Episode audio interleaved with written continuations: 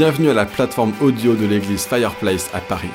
Notre prière est que ces messages vous permettront de rencontrer Jésus et de le placer au centre de votre vie.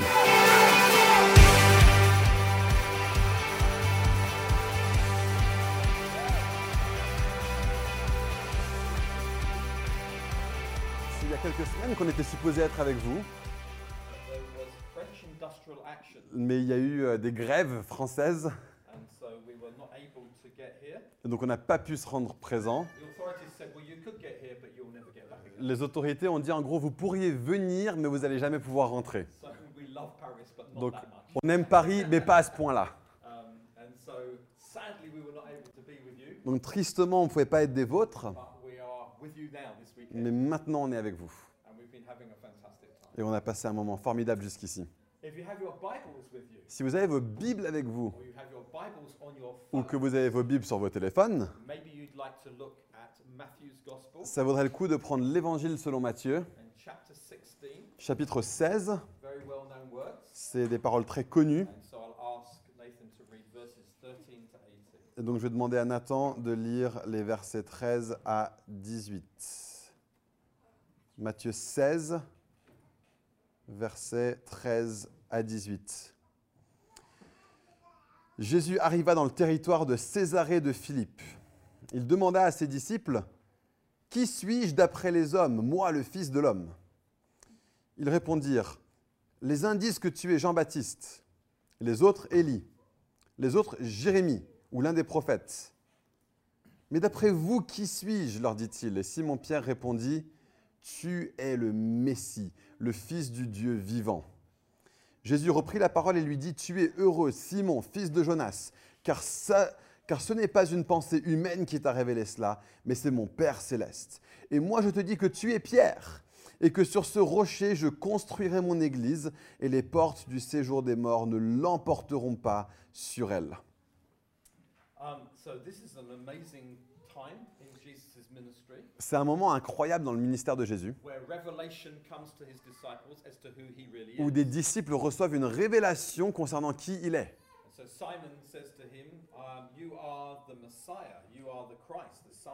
Et donc. Simon lui dit, tu es le Messie, le Christ, le Fils du Dieu vivant. Et Jésus lui dit, tu es béni à cause de ça. You.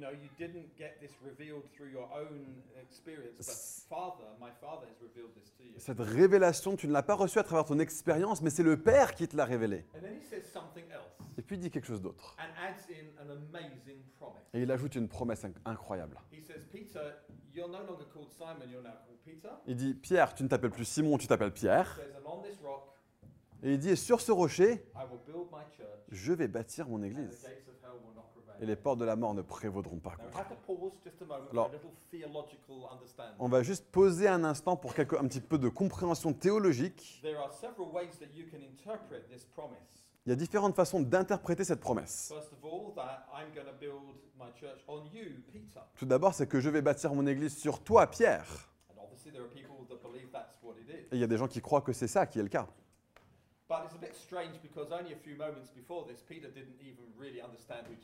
Mais c'est un peu étrange parce que juste quelques instants avant, Pierre ne comprenait même pas qui était Jésus. And I don't think he's saying literally, I'm going to build my church on you. Et je pense pas qu'il dit littéralement je vais bâtir mon église sur toi. Uh, Peter died a few years later. Pierre est mort quelques années plus tard. He didn't really have the ability to keep on building the Il n'avait pas l'aptitude de continuer à bâtir l'église. And also, Jesus is really saying, You, Peter, your name is Rock, Et en fait, il est en train de dire toi, Pierre, ton nom est Pierre, rocher, but I will build my church on this rock who is me. mais je vais bâtir mon église sur ce rocher qui est Jésus. You could interpret it like this On pourrait l'interpréter comme ceci. All these people who get revelation that I am Jesus, Toutes ces personnes qui reçoivent la révélation que je suis Jésus le Messie, I will build my church on people like you. je bâtirai mon église sur des gens comme ceux-ci. But I think really what Jesus is saying Mais je pense vraiment ce que Jésus est en train de dire, c'est que quand tu viens à moi, je suis comme un rocher. Et je vais bâtir mon église sur ce rocher, moi, Jésus. Toute autre référence à Jésus et à l'église parle de lui comme le rocher, la pierre d'angle. Vous êtes des pierres vivantes en train d'être bâties comme un temple. Mais c'est Jésus qui bâtit son Église. Donc, je ne pense pas que ce soit Pierre. C'est peut-être des chrétiens qui croient en Jésus, mais c'est certainement bâti sur lui. Et il nous donne cette promesse extraordinaire. I will build my church, Je bâtirai mon and the Église. gates of hell will not prevail against it. Et les portes de la mort et du séjour des morts ne prévaudront pas contre elle. This is a fantastic promise. Quelle promesse incroyable. And I just want to spend a few moments Et je pense que j'aimerais passer quelques instants à, juste ouvrir et, et appliquer cette promesse incroyable pour nous.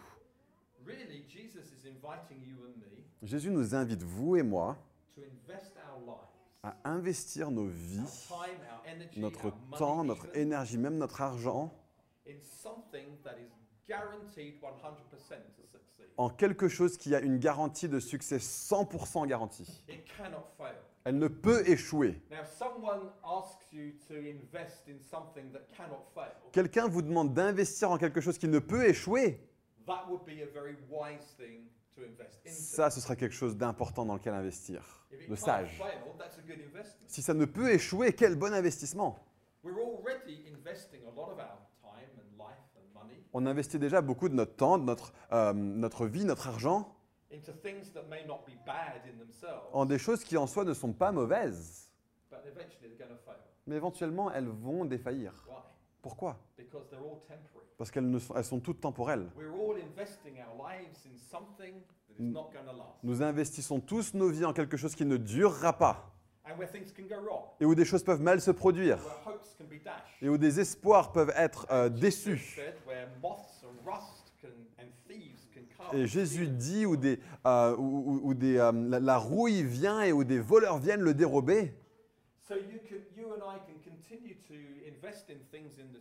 Donc vous et moi, vous pouvez continuer à investir dans des choses de ce monde, but I can't give you the assurance that mais je ne peux pas vous donner l'assurance que ça gagnera, que ça marchera. C'est fragile. Et on est entouré de gens à Paris qui investissent leur vie en quelque chose sans aucune garantie de succès. Jésus nous fait une promesse then invites you and me et il nous invite, vous et moi, en tant que suiveurs, disciples de Jésus, d'investir nos vies entières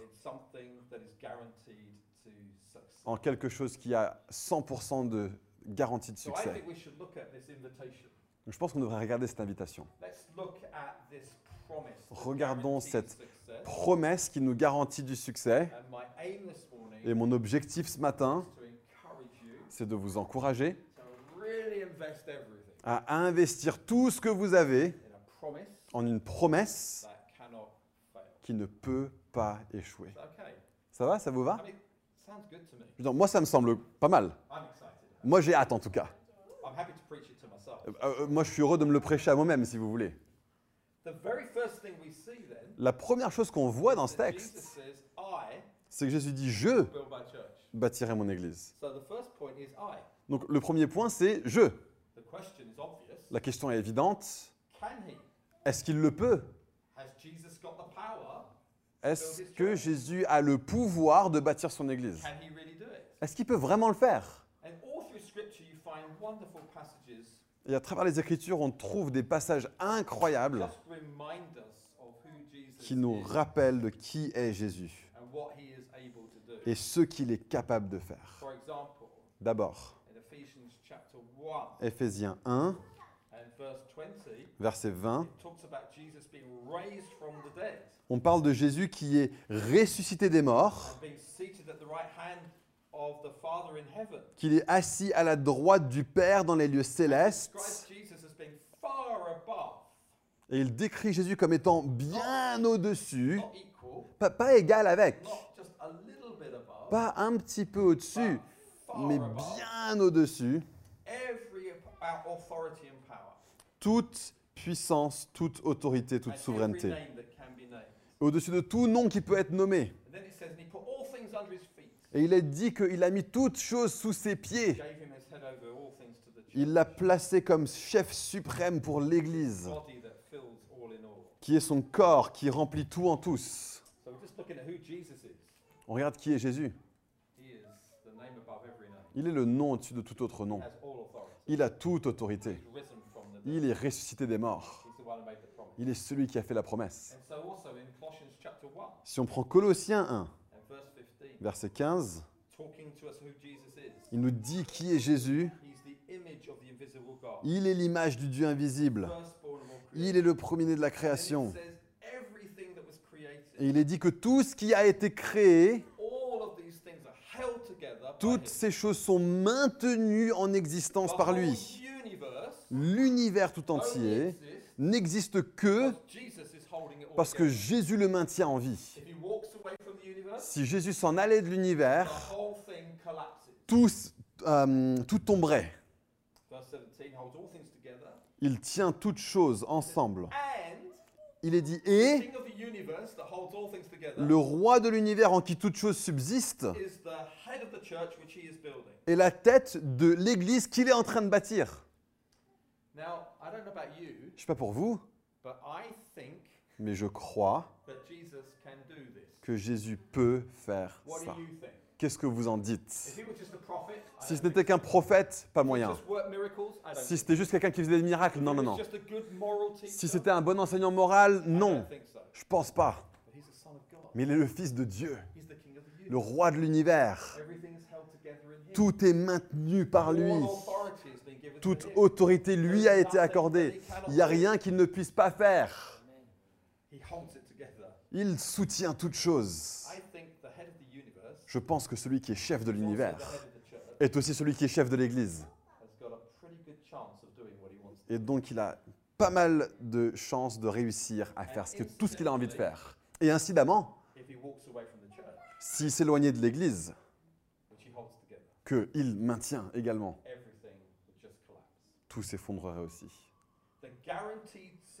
Le succès garanti pour votre investissement est qu'il dépend en qui est Jésus et pas sur nous. The future of Fireplace is not dependent on nice looking, handsome people like L'avenir de Fireplace ne dépend pas de beaux gosses comme ça, steady, steady. but it's dependent mais il dépend upon the Jesus who's raised from the dead. du Jésus qui est ressuscité des morts. dependent on our hard Il ne dépend pas de notre dur labeur. Le succès ne dépend pas même de Fireplace qui atteint un certain nombre de personnes. It's dependent on who he is. Il dépend de qui il est. This uh, passage, I will build my church, is actually my wife who's here today. It's her favorite verse. Ce, ce passage, je bâtirai mon église, c'est le verset préféré de mon épouse qui est ici. And it's her favorite verse because C'est son verset préféré parce que she's confident that I, her husband, elle est cannot. confiante que moi, son mari, je ne peux pas le faire. So sometimes Donc parfois, when I've been very worried about the church, quand j'étais très inquiet par rapport à up in the l'église, night, and I je can't suis, sleep. je suis debout la nuit, je ne peux pas dormir. It's terrible when wives do this. C'est c'est terrible quand les femmes nous font, nos, nos- nos épouses nous font ça. Darling, didn't Jesus say that he would build his church? Chérie, est-ce que Jésus n'a pas dit que il bâtirait son église? Je lui dis oui, je sais. It's true. C'est vrai. He is building his church. Il bâtit son église. Ça ne dépend pas de moi. But it's not only who he is, Mais c'est pas seulement qui il est, it's where he is. c'est où il se trouve That is the guarantee of success. qui est la garantie de succès. You remember in Ephesians chapter 1, Souvenez-vous, Éphésiens 1, just at the end of that juste à la fin de ce chapitre, it says that he sat down at the right hand il est dit qu'il est assis à la droite du Père. And in Colossians chapter 3 Colossiens 3, and verse 1, verset 1,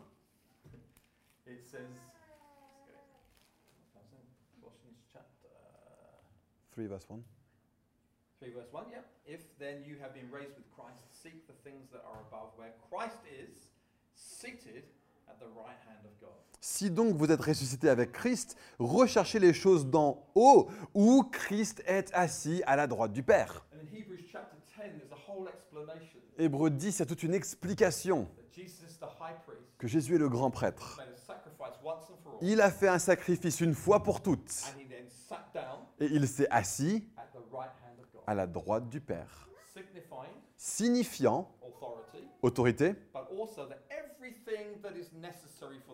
mais aussi que tout ce qui est nécessaire pour l'avenir a été accompli. Les Juifs savaient que lorsqu'on s'assied, ça signifiait que ce que tu étais venu faire était terminé. Je suis encore debout parce que mon message n'est pas encore fini, even if you'd like it to. Même si vous voudriez qu'il le soit. Il n'est pas encore fini. Mais lorsque j'ai fini, j'irai m'asseoir. Fini, c'est fait. Donc lorsqu'on nous dit que Jésus est assis à la droite du Père, tout le monde savait que ça voulait dire que Jésus avait fini son travail. La résolution de toute chose est assurée. C'est incroyable. C'est fini. La raison pour laquelle Jésus a dit que les portes de la mort et du séjour des morts ne prévaudront pas contre, can be 100% sure of et qu'on peut être 100% sûr de ça, c'est parce que Jésus l'a déjà vaincu. Vous voyez, il y a un siège à la droite du Père. Il était une fois vide. Et le diable voulait toujours s'asseoir sur ce trône. C'est comme ça qu'il est venu à l'existence. Il voulait se saisir de l'égalité avec Dieu. Et l'humanité peut être comme ça. Nous voulons tous être l'égal de Dieu. Mais il y en a un seul qui est venu. La Bible dit qu'il s'est dépouillé. Et il n'a pas saisi l'égalité avec Dieu, mais Dieu l'a élevé et l'a assis at his right hand à sa droite, à jamais. Vous savez pourquoi le diable est tellement en colère? Parce que le siège est maintenant occupé. Il ne peut plus jamais se mettre dessus. Il sait à jamais qu'il est vaincu. C'est super bien pour nous. Nous vivons en Europe, l'Église est en déclin, les gens ne croient pas en Jésus, on est une, une minuscule minorité. But the truth is, Mais la vérité, c'est que l'issue est déjà garantie. Jésus règne déjà et il est assis déjà. Est-ce que Jésus peut bâtir son Église? Bah, Il est le Fils de Dieu. Il a déjà tout gagné, tout remporté. Il n'y a aucune autorité plus grande que lui. Il y a deux façons de s'asseoir.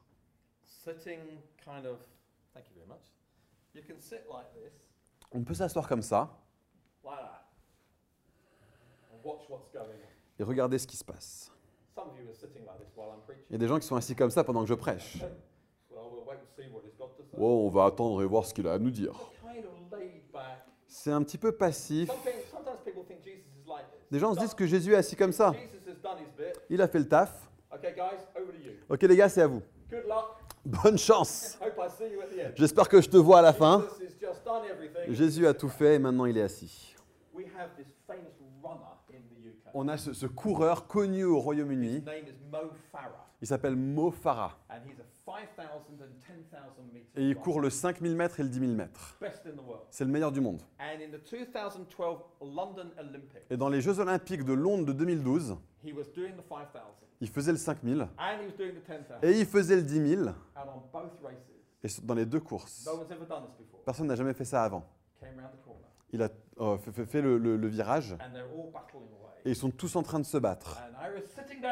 Et moi, j'étais là assis. Regardez, je regardais la télé. Et alors qu'il traversait le dernier virage, on s'est dit, mais il peut vraiment le gagner, ce truc. Il y a vraiment moyen qu'il le gagne. Et je me suis avancé. Et j'ai commencé à crier à la télé. Come on! Allez Oh, you can do this! Mo, tu come peux le on." faire, allez Allez, allez. Et je suis là, je suis presque debout et, je me rends compte que le Royaume-Uni tout entier est en train de le faire traverser la ligne d'arrivée. C'est pas Mo Farah qui a gagné la victoire. Nous l'avons gagné pour lui. On l'a tra- fait tra- traverser la ligne d'arrivée. Il a gagné. That's what Jesus is doing. C'est ça que Jésus est en train de faire. Il est assis. Il dit allez l'église, tu peux le faire. À travers ma force, ma puissance, mon autorité, tu peux voir les projets de Dieu accomplis dans ta génération. Deuxième chose, c'est ça. Jésus a dit je et puis il a dit vais. Quand quelqu'un nous fait une promesse, I will, je vais, you have to look at the person who made the promise. on doit regarder la personne qui a fait la promesse. You can't be guaranteed that it's going to happen just because someone promises. On ne peut pas nous garantir que quelque chose se passera juste parce qu'on nous promet quelque chose. As-tu déjà eu quelqu'un qui te fait des promesses et puis ça ne s'accomplit pas? On ne peut pas faire confiance à cette personne. Regardez-moi par exemple. Je peux vous faire une promesse tout de suite. Some of you look at me and you think, Il y a des gens qui nous regarderont et qui diront. Ouais, je suis vraiment pas sûr. Guy, T'es t'es sympa, mais je te connais pas. J'ai aucune idée si tu peux vraiment fournir ce que tu me promets. Il y a des gens qui regardent la couleur de mes cheveux et ils se disent ça, si ça se trouve, tu auras oublié la promesse que tu m'as faite.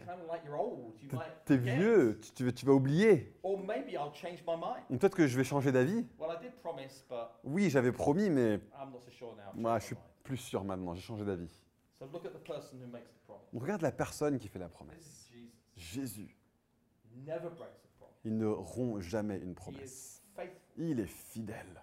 Everything he says, he will do. Tout ce qu'il dit, il va le faire. I would invite you Et je vous invite 100% 100% to believe that the one who's faithful will do what. À croire que celui qui est fidèle va faire ce qu'il a promis. Et les promesses, nous disent la Bible, sont reçues par la foi. Donc notre rôle, c'est de mettre en œuvre la foi en celui qui fait la promesse. Je ne sais pas ce que vous pensez de Fireplace. Je ne sais pas si vous dites ouais, ça va marcher. Je ne sais pas si vous dites ouais, ça risque de grandir. Peut-être que ça aura un impact un peu plus en, en regardant. I want to suggest to you J'aimerais vous suggérer that when we look at the church, que lorsqu'on regarde we l'Église, on ne regarde pas ce que nous sommes maintenant, but we look with the eyes of faith. mais on regarde avec les yeux de la foi And we believe for the promises. et nous croyons aux promesses de Dieu. Je in suis basé dans une église locale à Londres. J'aime mon église locale, vraiment. Mais je ne crois pas du tout qu'elle soit arrivée là où elle devrait être. On n'est pas parfait. On n'arrête pas de faire des erreurs. On a des hauts et des bas, on change. L'église telle qu'elle est maintenant n'est pas l'expression totale de ce que Dieu a promis. But every promise that's been made is true. Mais toute promesse qui a été faite est vraie.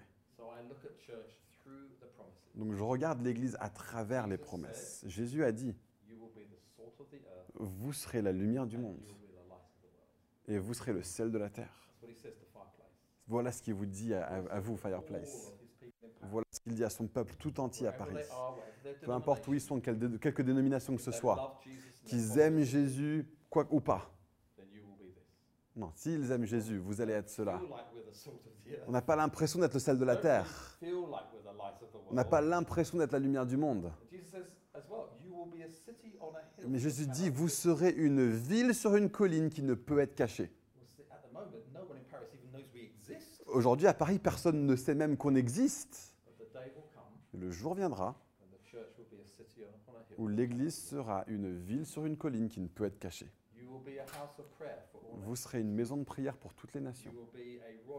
Vous serez euh, des prêtres You will be royaux. Vous serez une nation sainte. Vous serez toute tribu, toute langue, toute nation. Vous serez la joie de la terre entière. Qu'est-ce que j'aime ce verset. Quand, quand j'arrive le dimanche et que je regarde tout le monde et qu'ils rentrent dans la rencontre, ils ont l'air un peu déprimés. Un jour, j'ai dit à notre conducteur de louange, ils étaient tous là en train de rentrer, l'air tous très I said, tristes. Behold, the joy of the whole Et je earth. lui ai dit, contemple la joie de la terre entière. One day, Un jour, c'est là qu'on va. He will do what he's promised. Il va faire ce qu'il promet. It's not really a risk C'est pas que un risque, because he's faithful. parce qu'il est fidèle. Il n'y a pas de risque parce qu'il est fidèle. Trois. J'en ai deux encore. Bâtir. Word. Ce mot est très important. Mais c'est un mot que parfois on, on- on passe dessus quand on lit ce verset. Mais il est là pour une raison. La garantie du succès, c'est pas seulement qui Jésus est et où il se trouve. C'est pas seulement qu'il est fidèle pour accomplir ses promesses, mais c'est même lui qui fait tout le travail de maçonnerie. C'est une bonne garantie. Leaders. C'est pas vos leaders. Gifting. C'est pas notre charisme, nos dons. Il est celui qui bâtit. J'ai dit, je bâtirai mon église. C'est pas ton église. Fireplace n'est pas l'église de Nathan. C'est l'église de Jésus. And he's building it. Et il l'a bâti. Et il l'a bâti à sa façon. Une des choses tristes avec l'église, c'est quand l'homme pense qu'il peut faire mieux que Jésus. C'est triste. Des expressions de l'église. Jesus looks at it. and says, "Well, Jésus il le regarde et il dit, mais building." c'est pas l'église que moi je suis en train de bâtir. Et donc quand on prend la Bible, on voit comment il bâtit l'église. Et je suis sûr qu'une église comme Fireplace, qui est nouvelle, on a une feuille de papier blanche devant nous. Elle n'est pas blanche en fait. On appelle ça la Bible. Et quand on voit comment Jésus bâtit son église, approchez-vous autant que possible pour lui permettre de bâtir l'église de cette manière-là. He doesn't need us. Il n'a pas besoin de nous. Il se suffit à lui-même. À il n'a pas besoin de nous pour le faire, mais il choisit de nous utiliser pour sa gloire. He is the cornerstone. Il est la pierre d'angle. He is the foundation. Il est la fondation. Il est les murs. Il est même la pierre finale. I can't build this church. Je ne sais pas bâtir cette église, mais lui, oui. Et en tant que leader, constantly aware that je suis is true. constamment conscient que c'est vrai. Et je suis constamment en train de dire, Seigneur, viens. Build your church Bâtis ton église à travers des personnes ordinaires comme nous. because we can't do it. Parce que nous ne pouvons pas le faire. Seul toi sais le faire. Building Bâtir, is a major theme of the New Testament. c'est un thème majeur dans le Nouveau Testament. It says in Ephesians chapter 2, Il est dit dans Éphésiens 2, nous sommes en train d'être édifiés, bâtis ensemble pour devenir un bâtiment, un édifice dans le Seigneur, sa demeure. 1 Peter 2 talks about 1 Pierre 2 nous parle de pierres vivantes qui sont en train d'être édifiées, bâties ensemble autour de la pierre d'angle, bâties ensemble. L'apôtre Paul dit attention à comment vous bâtissez. comes Bâtir revient encore et encore et encore. C'est là pour une raison.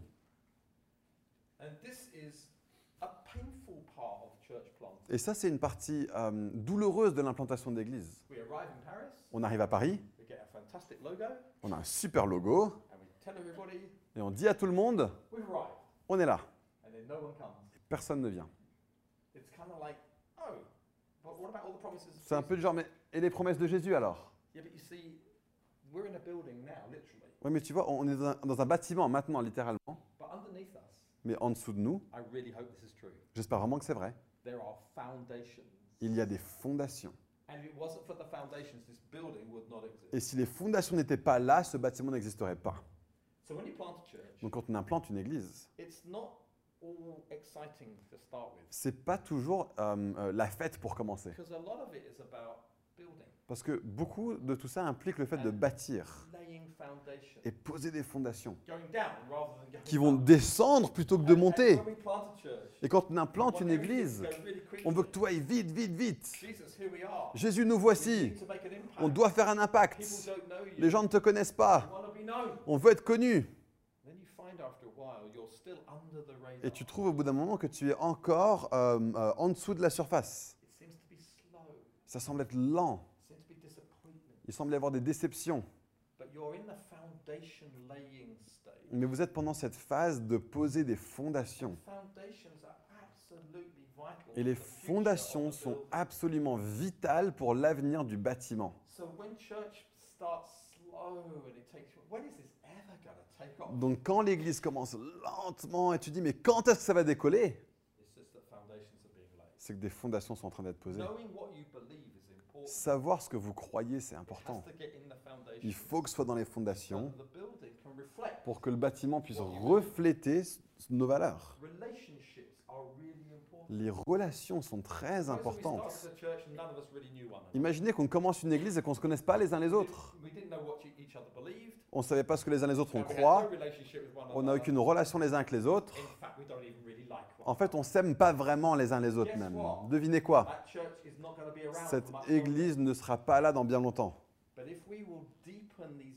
Mais si on approfondit ces valeurs et qu'on travaille dur à nos relations et qu'on bâtit pour le long terme, pour les années qui viennent, alors cette église aura un- des résultats incroyables. Ce qu'on bâtit maintenant affectera le type d'église que nous deviendrons. New Ground is a family of churches. New Ground est une famille d'églises. On a une passion pour l'implantation d'églises.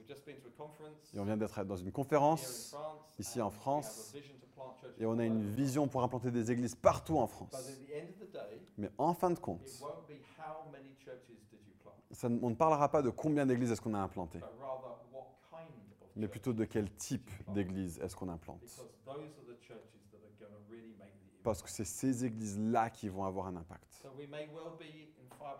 Donc peut-être qu'à Fireplace, on est dans une saison de stabilité, de sécurité, de fondation solide, et, et- et not pas euh, euh, bousculé par tout vent de doctrine, nous dit la Bible. Euh? Il y a un mot en anglais, en français, ça va se dire bah, une mode. hein, une mode. It's, it, fad just Une, une mode. Ça vient et ça va, et puis c'est populaire, et puis ça l'est plus, et ça ne dure pas.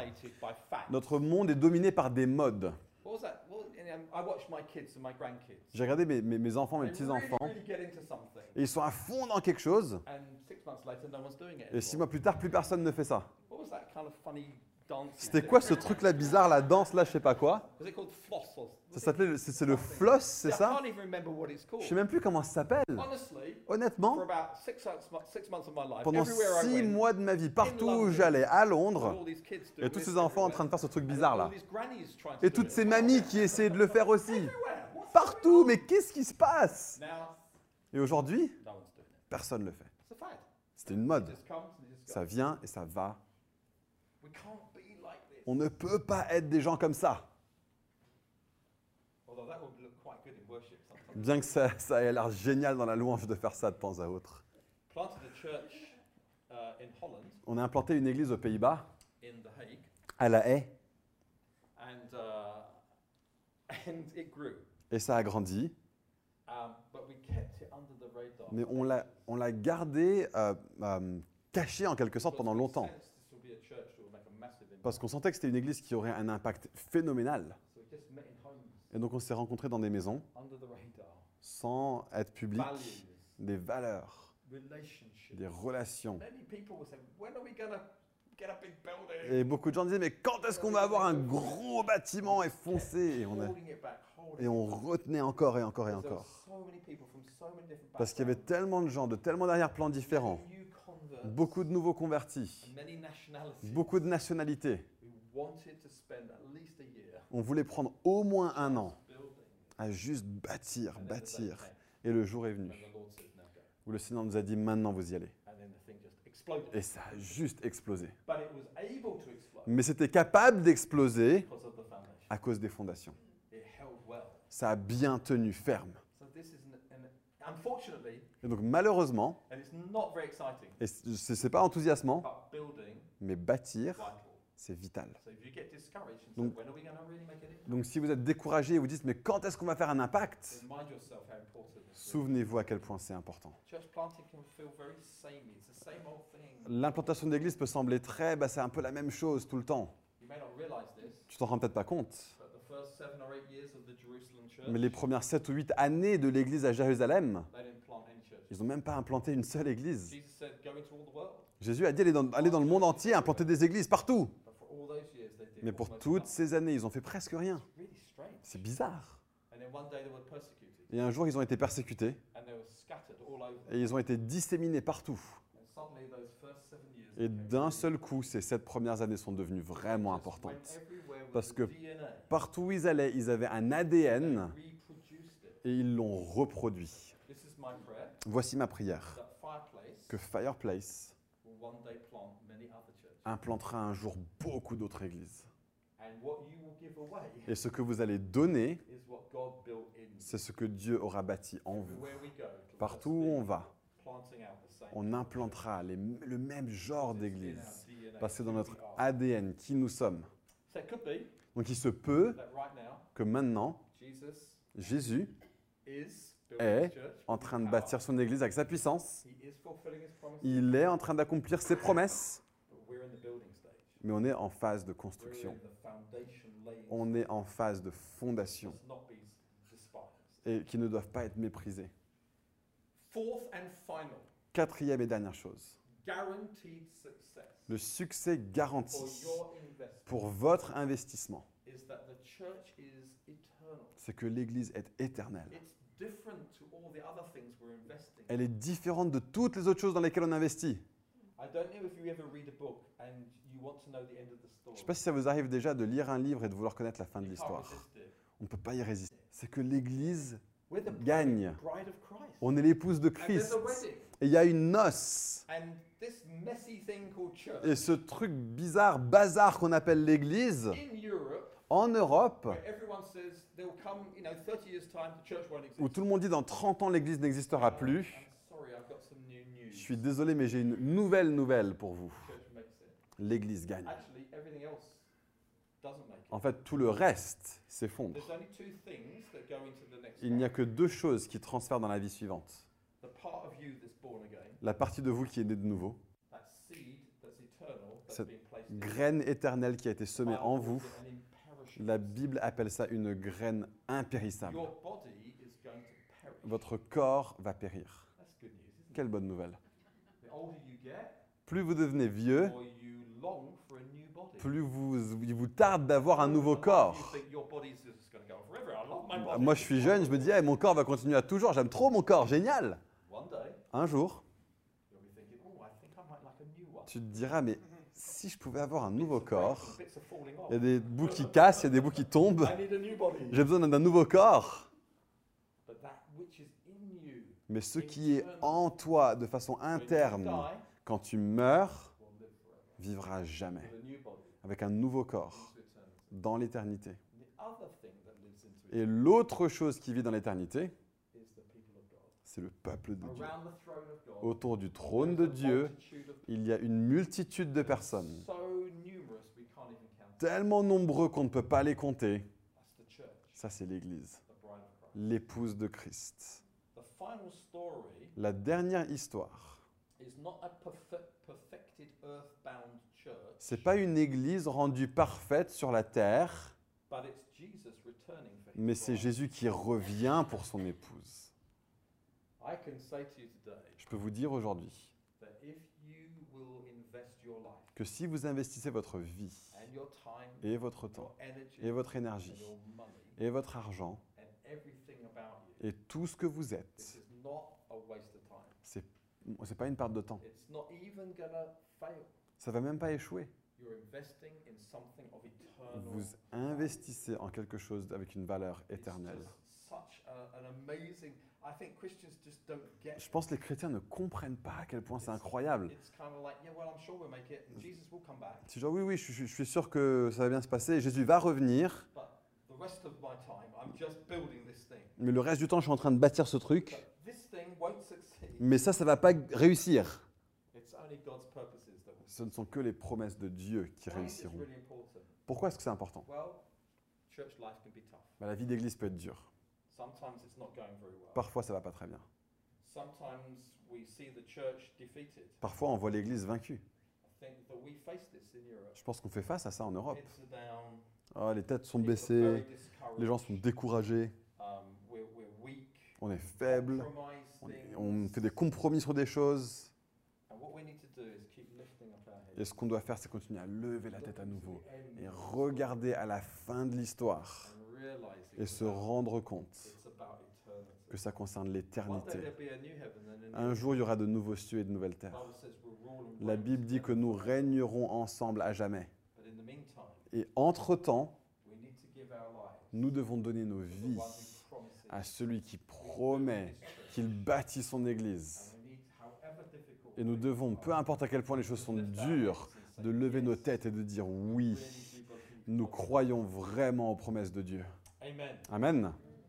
It's possible Il se peut qu'il y a des gens ici aujourd'hui that have had not good experiences of church. qui ont eu des mauvaises expériences de l'Église. Ça a été dur, décevant. Les leaders vous ont déçus. down. My encouragement to you Mon encouragement pour vous,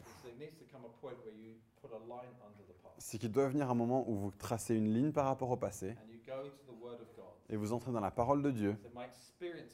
Et vous dites mon expérience, ça a été ceci, mais que dit ta parole, Seigneur?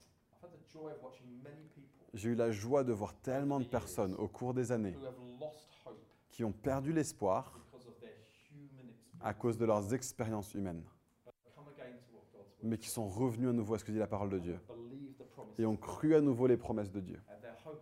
Et leur espérance a été renouvelée.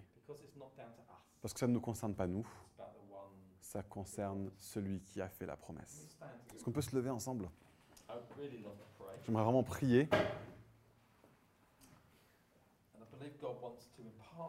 et je crois que Dieu veut nous transmettre quelque chose. Inviter le Saint-Esprit.